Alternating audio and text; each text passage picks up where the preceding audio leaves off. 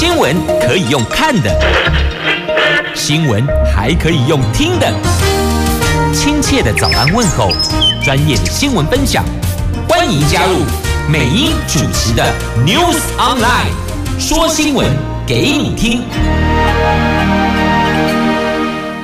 亲爱的朋友，泰港后打开后，大家好，欢迎您再度锁定收听 News Online，我是美英，我是谢美英。好，那么接着来看四大报的四则头版头条。自由时报头版头，蔡总统在二十九号启程到瓜地马拉、贝里斯，那么会过境纽约。跟落成。那《中时报》头版头讲的是习近平跟普丁哦，他们两个的声明说要通过和谈解决乌克兰危机。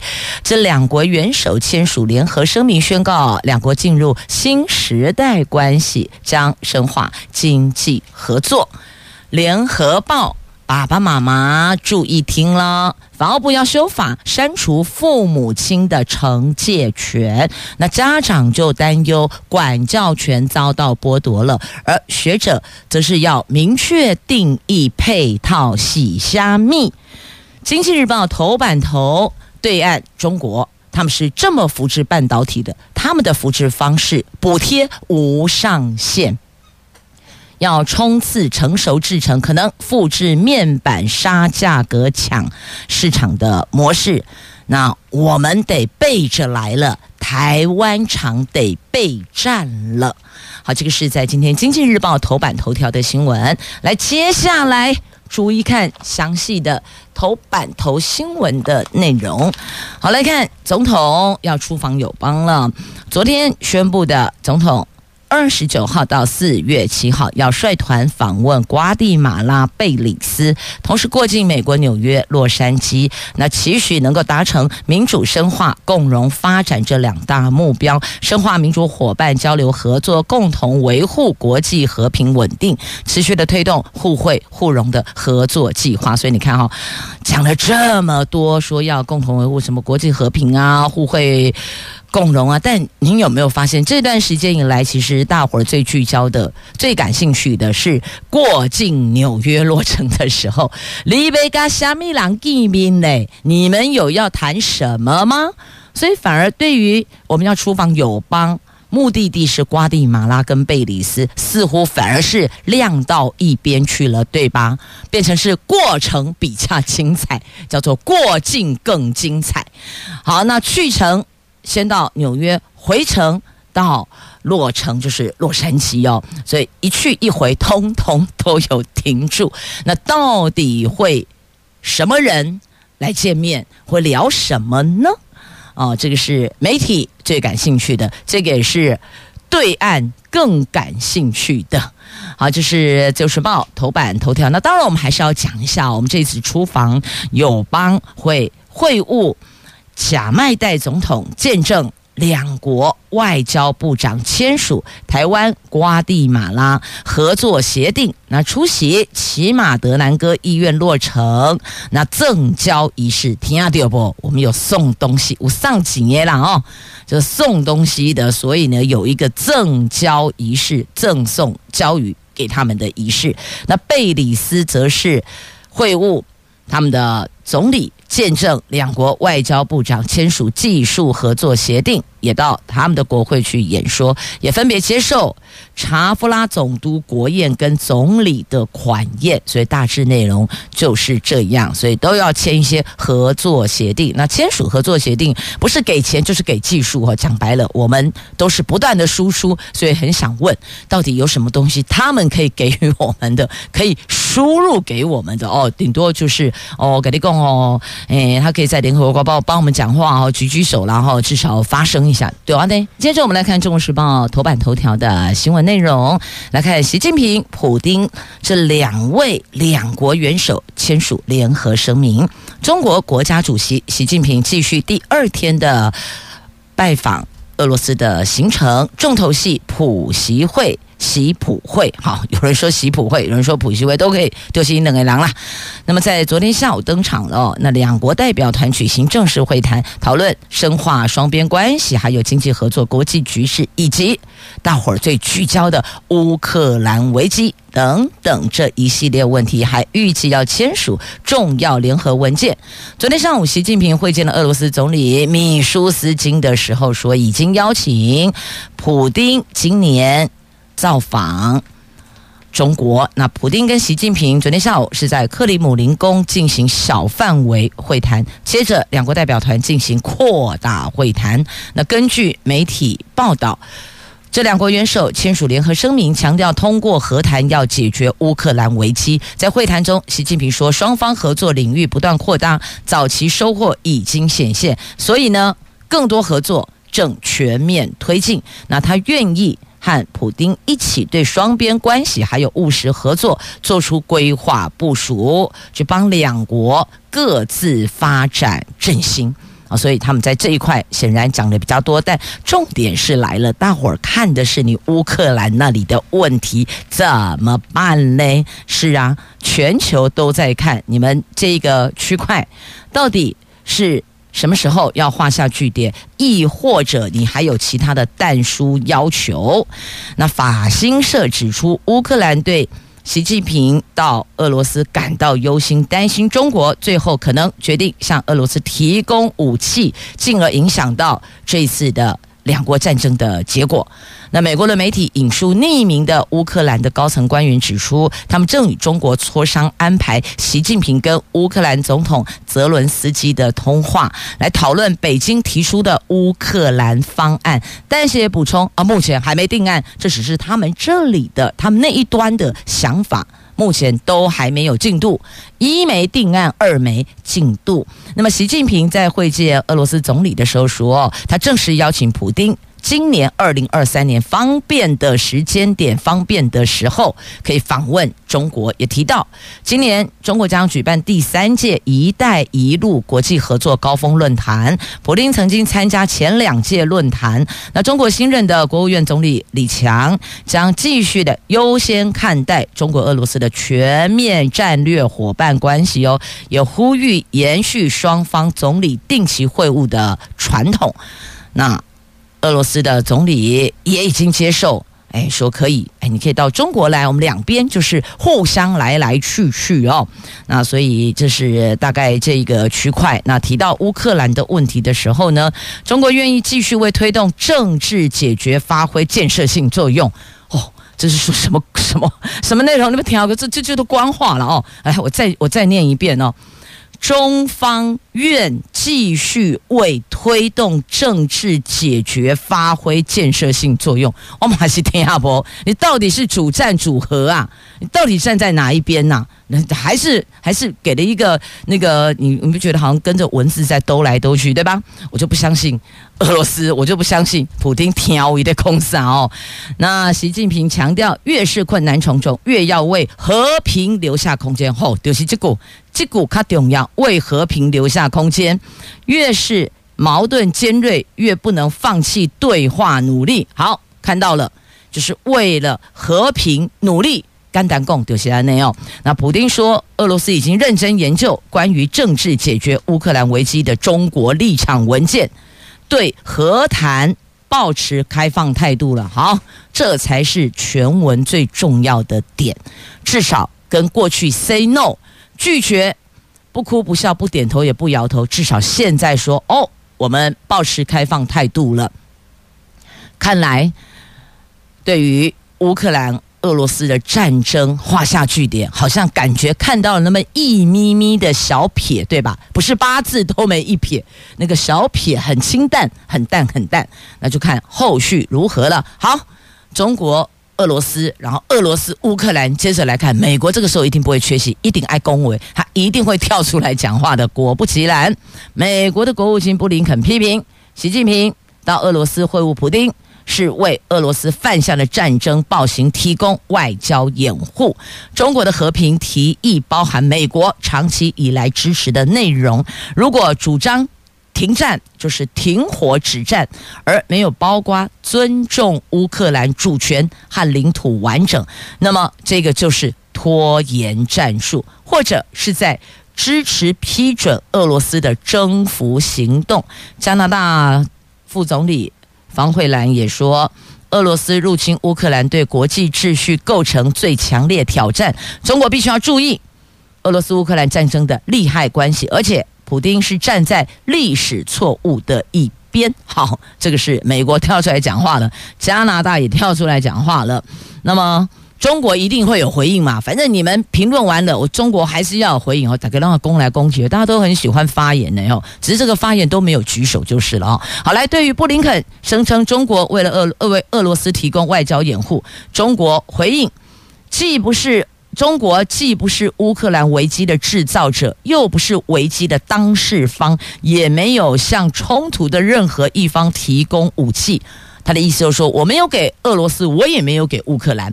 美国是没有资格对中国指手画脚，更没有任何的这个更无权呢，向中国甩锅推卸责任。所以，我这等于是把锅又甩回去给美国，因为美国有这个。支持乌克兰嘛，有给他这个军备武器等等，所以中国特别强调，我们没有给任何一方哦，我们俄罗斯我们也没有给哦，我下面弄不可以哦，我们也不是危机的当事方哦，我们也不是战争危机的制造者哦，所以你美国没有资格，因为你有提供。另外一方武器哈，大概意思是这样，好啦，反正哦，大家也习惯习惯了。大概话题，公丢加爱代际，一定是你讲什么我要回应，然后我的回应你再回应，然后我再回应你的回应，你再回应我的回应，我对你的回应，好，就是这样。我觉得好像绕口令哦，他搞拢拱起腰，好，他搞拱起腰，给我觉得联合报头版头条，爸爸妈妈嘛拱起呀，下面会法务部要修法。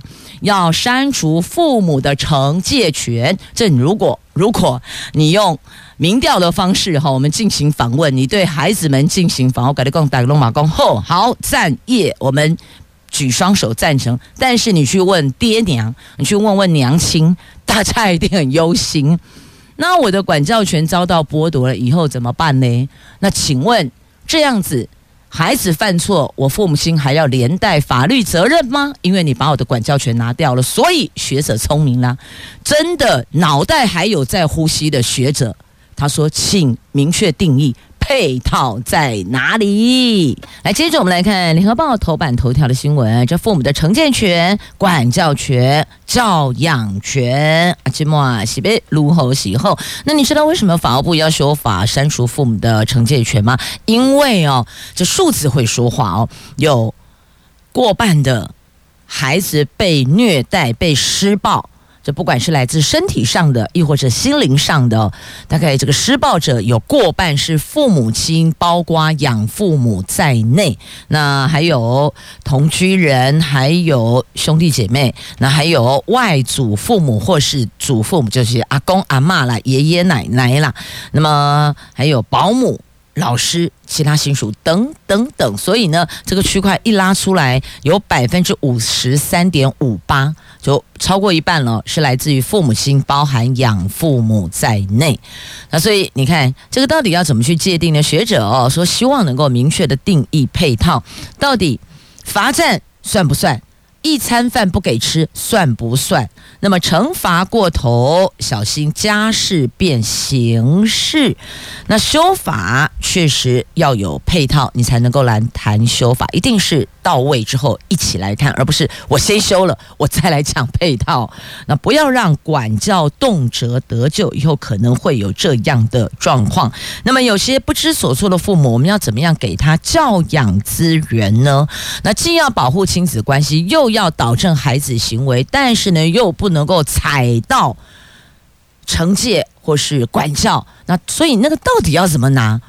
爹娘都模糊了，也忐忑了。所以该如何是好嘞？我们现在的。民法规定，父母对子女有惩戒权，被监察院国家人权委员会认为这个违反联合国儿童权利公约的规定，法务部要修法删除父母的惩戒权，但是也因此引发了不少家长担忧，管教与惩戒界限模糊。学者说，如何明确惩戒权与管教定义，而且要订定相关的配套修法的同时，政府是否提供教养资源，这是同等重要的。我们现在的民法的第一千零八十五条规定，父母得于必要范围内惩戒其子女。所以啊，到底什么叫必要范围啊？惩戒的界限又到哪里？哪些行为算惩戒？哪些行为不算惩戒呢？哪些叫管教？哪些叫惩戒？那有些家长以管教子女为由的行为，却可能因为过当被举报而移送法办。所以这个就是什么？惩罚过头，小心本来是家事会变成刑事，刑事就刑事案件的意思了。那这次法务部把现有的惩戒权条文规定拟修正为：父母保护及教养未成年子女，应考量子女的年龄及发发展程度，尊重子女的人格，不得对子女有身心暴力行为。这个也是配合国际趋势，但是呢，学者说你得。对等提供教养资源，不然的话呢，家长真的会不知所措，不知道该怎么办才好哦。那法务部已经上网公告修法草案，提供各界表示意见。官员说会把外界建议纳为修法的依据。那强调，虽然未来拟修法删除惩戒权，但民法一千零八十四条的第二项仍然有父母对于未成年的子女有保护及教养的权利义务规定，所以家长是有教养责任，但不宜用可能伤害孩子的惩戒手段。所以呢，我没有给你惩戒权，但是你还是得肩负教养责任，你有保护的义务。所以，如果子女未成年子女有一些这个逾越法源、逾逾逾呃逾法的行为的时候呢，父母亲还是得负连带责任的哦。因此，你不能说没了惩戒权我就放牛吃草，不行。最后还是会个人造业，个人担，这个人就是爹娘啊。您的孩子，你还是得自己担待呢。那再就是什么叫惩戒？罚站算不算？那罚站是罚站十分钟。一个小时还是一天半天这样算惩戒，所以这些都要清楚。那有的时候一餐饭不给吃，因为我有时候看过了，像在餐厅我们也看过，有的小孩子可能情绪一来，狂哭、狂吼、狂叫。那这个时候，通常大部分我们看到是妈妈开始先好言相劝啊，先哄着来，最后抓狂了，不给你吃了，我把你碗筷收走了。你要哭，你要闹，我就让你这一餐饿肚子。饿一餐饭是不会危及性命的哦。那当然，如果是糖尿病患者就不在此限。我以以正常健康状况来讲的话哦，不管大人还是小孩都一样的哦。我早餐有吃，我午餐没吃，但是晚餐我有吃，那基本上是不会因为这样你就饿死哦，不会。所以呢，请问一餐饭不给吃算不算？哦，算不算惩戒？那还有通报，怎么样情况之下要通报啊？通报。不等于不当对待，那这是卫福部说的，说不需要担心哈。你通报我了啊，还不等于不当对待 啊？这到底是什么？哦，塔卡莫雷修啊！哦，好，亲爱的朋友，这个话题，如果您有一些想法的话呢，法务部已经把这份草案上网公告，您也可以把想法意见在法务部的这个网上来留下您的。看法跟你的建议，亦或者您就直接找您选区的立法委员哦，现任立委，你告诉他你的想法，由立委在立法院去表述也是可以的。好，这是联合头版头内页 A 三版面，整个版面都有在报道的话题呀。接着我们来看《经济日报》头版头条的新闻，来看中国大陆扶持半导体是这么干的，他们用补贴无上限的方式来冲刺。在美国牵制大陆发展半导体，那北京就出招突围，对中芯、华虹、华为等陆资的半导体厂将补贴无上限。大陆请官方之力扶持半导体指标企业，业界认为。第一要务就是强化成熟制程，复制当年面板、LED、太阳能等产业杀价抢市场的模式。那么，我们台湾厂联电、世界、力积电等就得备战来了。这根据英国的《金融时报》报道。北京当局在整顿科技策略之后，催生了这一个和特定公司更密切合作的计划。确评中选的企业将不再要达成先前要求的业绩目标，他们就能够获得额外的政府资金哦。同时，将在国家支持的研究计划中肩负更加重要的角色呢。所以他们那都这样子哦，就是。政府支持你，挺你到底，就这么干，也没有所谓的什么叫图利特定企业，不，他们就是要拿下，也也就是要去力抗美国的作为，因为美国挡他们嘛，那我们就出招突围，所以这已经不是国内的问题了，这是国与国之间的问题了。请问您有没有上网登记普发六千呢？要小心，八点开始上网登记，不要忘了。诈骗集团也可能躲在这个荧幕后面敲敲键盘，不小心就跑到那里去了。所以上网登记还是要当心留意，要小心谨慎哦。接着我们来看的是利率的话题，在今天《经济日报》头版版面哦。在美国联准会在美东时间三月二十一号起召开为期两天的利率决策会议，专家形容这次决策将是 FED 去年启动升息循环以来的最艰巨的挑战。那安宁集团的首席经济顾问就指出，联准会正面临严峻的三难困境啊，所以到底是要上还是持平，还是退，还是就算上而上一？还是上二，一码还是两码啊？对，所以这是要同时压低通膨，维持金融稳定，还要让经济成长与就业受到的伤害最小。所以这三难在这里哦，你要怎么做？到底是升、平、退，才可以同时做到，同时做到压低通膨，又能维持金融稳定，还能让经济成长跟就业受到的伤害是冲击是最小的。请教五告。好卡听啊，真的很难，难度很高啊。那么降低通膨、维持金融稳定，似乎是尖锐对立，所以本周的决策环境也因此一发复杂了。好，陷入三难困境，这是升息循环以来最最艰巨的挑战了。好，那么这在《经济日报》头版版面的新闻。那么接着我们也要来看。这是对我们来讲伤害很大。那么美国如何看待呢？看待就是洪都拉斯跟中国建交了，就挽不回我们的邦谊。中美洲友邦洪都拉斯的总统昨天跟美国特使会晤后，那他们的洪都拉斯的外交部长透露哦。他们的总统已经对美国说明洪都拉斯的外交决策，美国方美国方面的官员表示尊重。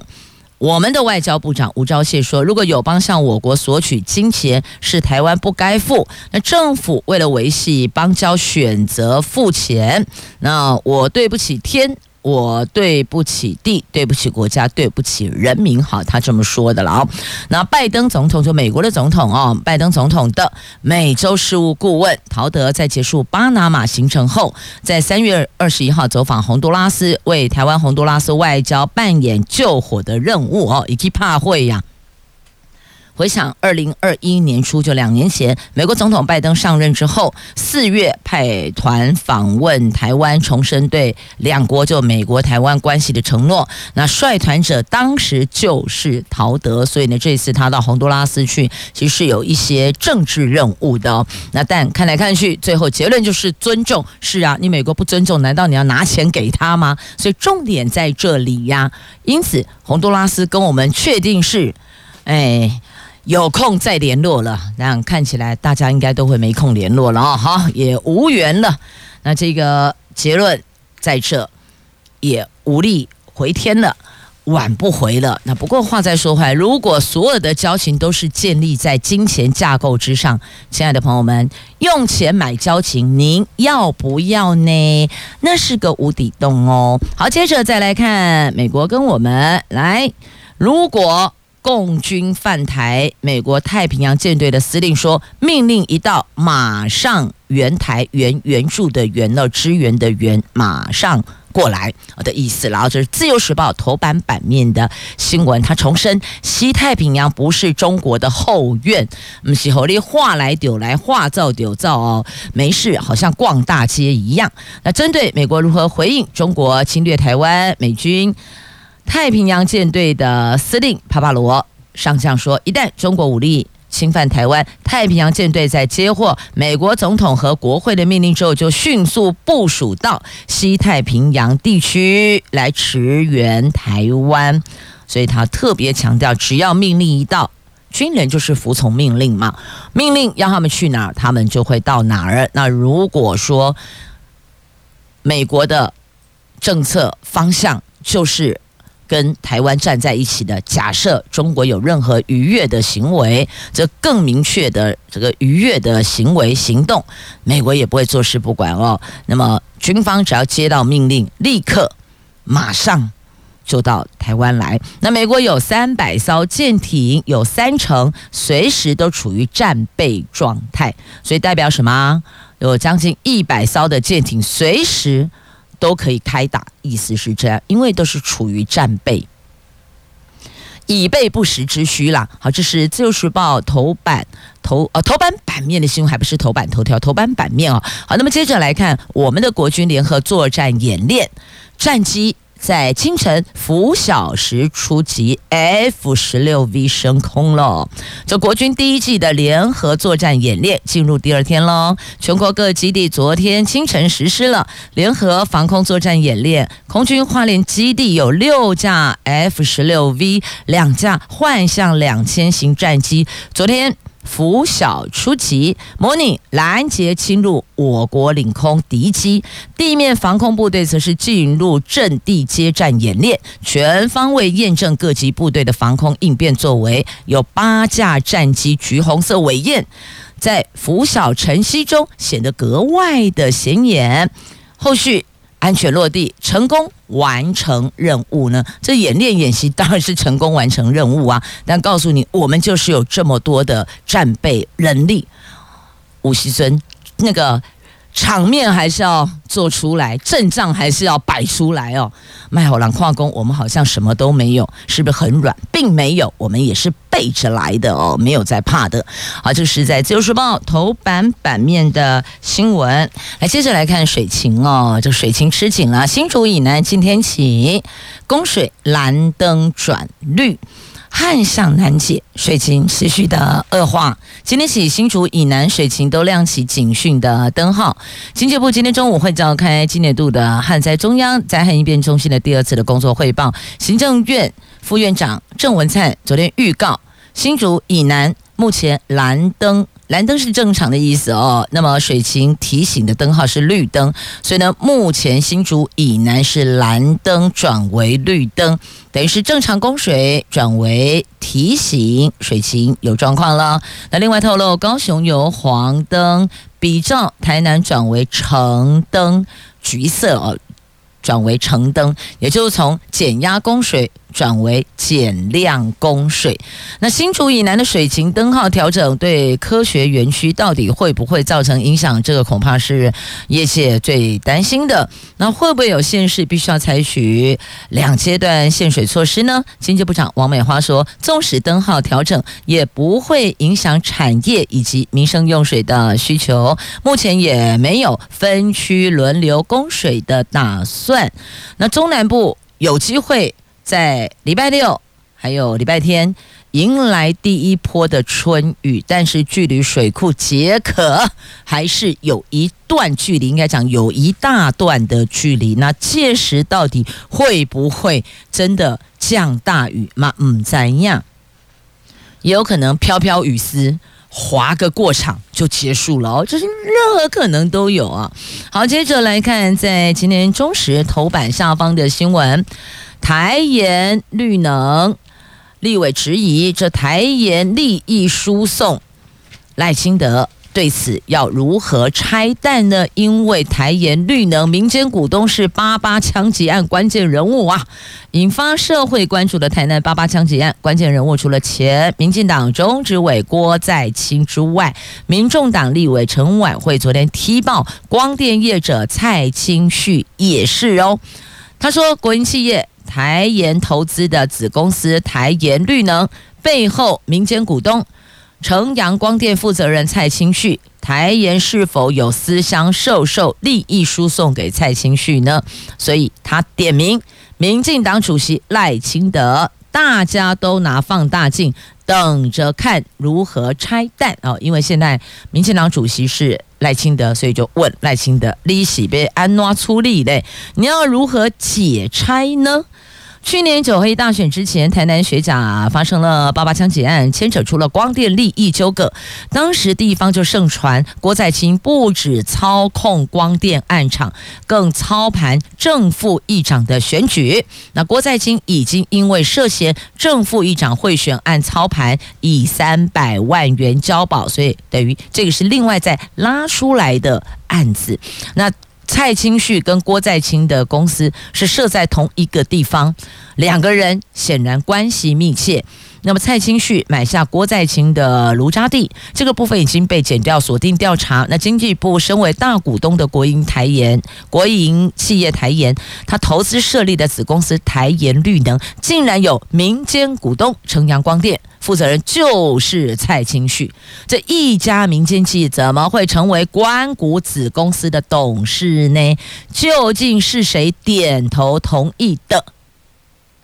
这个恐怕得请蔡主席说清楚、讲明白。那么经济部更要说清楚、讲明白，国营事业是不是有私相授受，是不是有利益输送给？蔡清训就特定人士啊？难道经济部对这个问题完全没感觉、浑然不知、不知不觉吗？还是说中执委比经济部长还要大咖呢？好，这是拉出来的同一组问题当中的子题，请作答，请回答，大伙儿也可受公平，而大伙儿也可以提出自己的看法，因为这件事情是可受公平的。好，那么接着再来看。跟时间赛跑的警察杯杯真的辛苦了，因为民众遇到诈骗集团，通常这些钱都是全部汇到外面去，对吧？那么警察杯杯跟时间赛跑一年追回了七千万，追回十三件诈骗案，追回了七千万，但相信有更多的钱都没有了，回不来了。跨境诈骗案件超多的，被害人受骗的款项往往。无法追回，亦或者这么说了，追回难度很高。刑事局的国际科去年三月起就跟时间赛跑，在跨境转账行政作业的两到三天的时效内，联系境外账户所在国家的执法单位，赶在被提领前。冻结款项，而且协调返还台湾。一年来，我们办理的境外拦阻一百五十件，经过通报，美国、澳洲、日本等国成功的拦阻冻结十三案，追回了两百多万美元，换算台币七千万台币呀。所以我说，警察贝贝辛苦喽。这种跟时间赛跑，还要联系。境外账户所在的国家的执法单位，你知道那个文来来去去，等到人家点头同意，然后再通知他们的银行冻结账户款项，然后后面还协调返还。哦，那个不是两三天，那两三个月要办到，其实都有，还算是有一些难度。但是我们确实做到了，追回了十三件，真是辛苦了。这样的新闻上。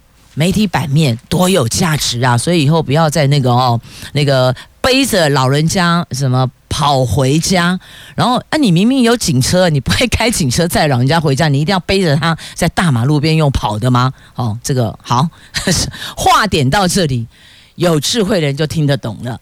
不是说警察杯杯不认真，只是说这样的新闻价值更高。一要爱播的播这款新闻，还有了解不？提供就要提供这样的新闻内容，不要再提供那个什么巡逻车在巡逻的时候发现有路岛民众，然后背着他跑回家，或是就老人家感觉体力不支，所以警察马上勇警下车，背着老人家一路狂奔回家。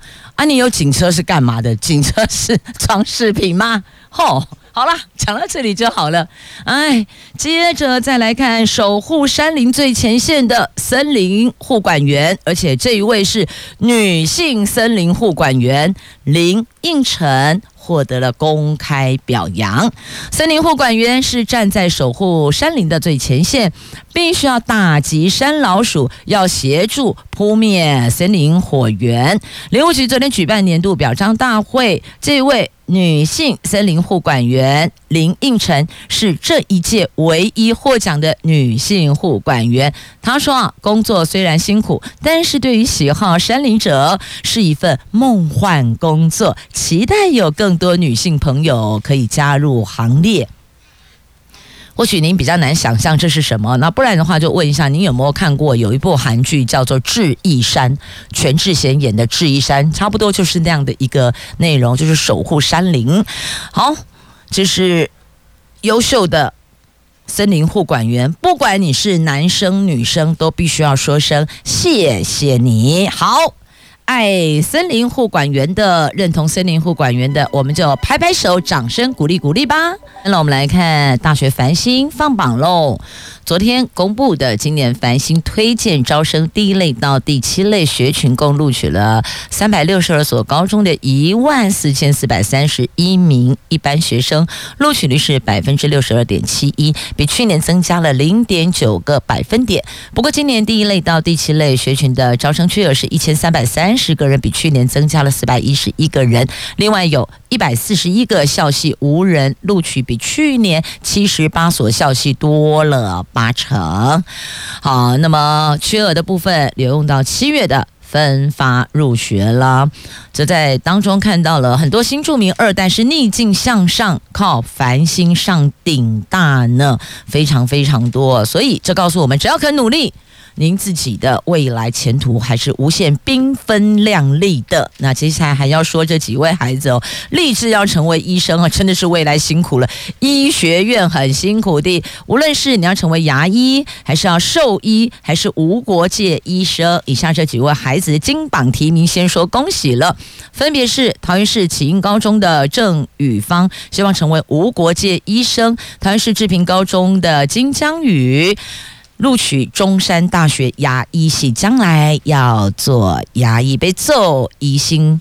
那还有新竹竹东高中的林威义上台大兽医系啊，还有徐维成，这两位都是台大兽医系跟成大物理系。所以说啦，这当医生真的很辛苦哦，无论是这个兽医还是牙医，或是要立志成为无国界医生。总之，先感谢大家的。投入跟奉献了，要知道医学院是非常辛苦，将来出来服务大家，那个也是跟时间在赛跑的哦。谢谢你们愿意贡献、愿意学习、愿意服务。那重点就是呢，只要肯努力，无论目标，我们看起来可能这个志向很远大啊，但至少努力就会靠近它，对不对？好，那么再来努力就靠近它。我们连接到《自由时报》头版版面的图文来看。秦良峰还记得他吗？这一位二零一八年跳伞训练时候受伤的陆军特指部的下士秦良峰，原来是被判定终身瘫痪的，但是他很努力、很努力、很努力的复健。昨天在家人的陪伴之下，走了。七十三公尺，让爸爸超感动的，娘亲感动到都哭了，说写下历史记录了。本来是判定终身瘫痪，但是只要肯努力，他也站起来，不仅站起来，他还跨出去了。啊，不仅跨出去一步、两步、三步，是跨出去了七十三公尺。可能对你我来讲，七十三公尺不算什么，但是您知道吗？对于一位受伤终身瘫痪的患者来讲，能够走。七十三公尺真的不容易呀，所以努力可以达成，我们一起相互勉励，努力吧。那只是这个努力还是得靠大家要谨守奋起，遵守规则哦。猴痘又增加四位确诊者。苗栗、宜兰出现第一例的猴痘病患者喽。这国内新增了四例猴痘，其中三例本土，苗栗、宜兰都是第一起，过去没有。淘气盖，本土到现在已经累计十例了，有八个县市有。那由于社区风险有往上升，所以昨天开放了猴痘疫苗接种意愿登记平台。近六个月内，你曾经有高风险性行为者可以登记。三千个名额，不到十分钟抢光光，满额立马关闭。后续可以提供疫苗，会再重启。完成预约最快今天就可以接种了。平台只是暂时关闭，等待余额，就是有名额出来的时候会再开放。但一开放可以想见，大概很快就秒杀了。那这是有关猴痘的部分。那现在。都在讲猴痘，那不要忘了，COVID-19 还是没有结束，它并没有完全退场，它没有消失不见。那昨天轻症免隔离第一天，本土增加一百一十二例。境外零，好，希望我们的数字能够越来越小，就确诊数字越来越小。好，那么再接着我们要关心的话题是，今天起禁止电子烟。基层说，哎，啊，你那个很难取缔的，我要怎么取缔呀？烟害防治法上路，稽查人力很有限，民众检举还得要拍照注明身份、时间跟地点哦。这是为了要遏制新型烟品的乱象，所以行政院今天公布烟害防治法修法，即刻起实施全面禁止电子烟、纳管加热烟，还有载具。禁烟年龄提高到二十岁，校园全面禁烟，烟品警示图文增加到百分之五十，还有禁止促销活动，任何广告、酒里假婚呢，通通都不可以。那新制上路之后呢，吸食电子烟就属于违规的行为喽，稽查属。实将处两千到一万元的罚锾，有不少的县市政府卫生局坦言，因为吸食烟品时间短暂，确实取缔的难度非常高。民众则担忧以后可能会变成全民狗仔抓瘾君子了。不过，你认为抓瘾君子检举有那么容易吗？你得拍照注明身份、时间、地点内。好，总之。不吸烟是最好的，对健康绝对是比较好的。那么对健康好的，也可以走到户外，譬如说到大园西海农业区，因为接下来桃园市的采玉季活动要登场了，四月一号登场，连十六天有活动，欢迎赏花打卡闯关现场二。二十八万出，这已经叫做花海了哦！这花海等着您，张开双臂欢迎您啊！好，这是在节目最后分享的话题。那么也谢谢朋友们收听今天的节目，我是谢美英，祝福你有愉快而美好的一天。明天上午我们空中再会了，拜拜。